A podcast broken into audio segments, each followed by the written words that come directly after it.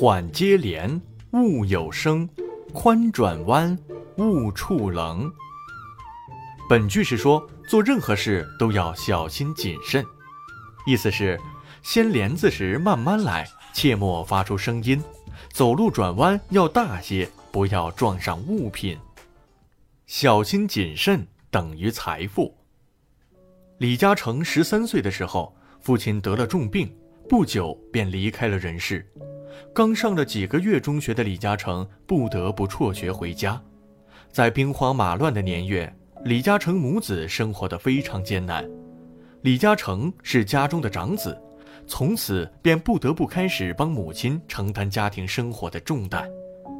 一位茶楼老板看他们可怜，收留十六岁的小嘉诚在茶楼里当跑堂。在茶楼里，每天天不亮就要开门，到午夜还不能休息。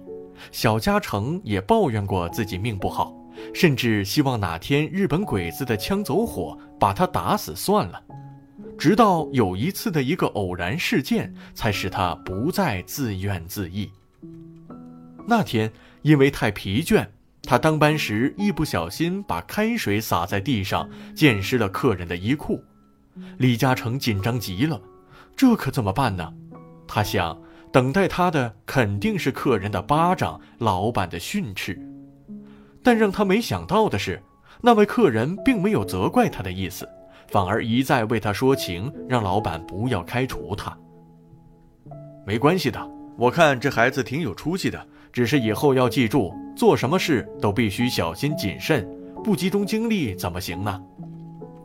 李嘉诚把这些话牢牢地记在了心中。之后，他把小心谨慎当成了自己的人生信条，这一切对他后来的事业都起到了很大的作用。随后，李嘉诚辞掉跑堂的工作，从塑胶厂推销员开始，一直干到了业务经理。三年后，二十岁的他做好了准备，要大干一番事业。这时候，经商中必须具备的素质。小心谨慎帮了他很大的忙。李嘉诚成功了，凭着小心谨慎的人生信条，李嘉诚的公司成为了香港最大的华资房地产实业。此后，李嘉诚节节高升，一九九二年成为了全球华人中的首富。小心谨慎不仅能给人带来巨大财富，更能成就一个人的辉煌人生。让我们在日常生活中也从小心谨慎做起吧。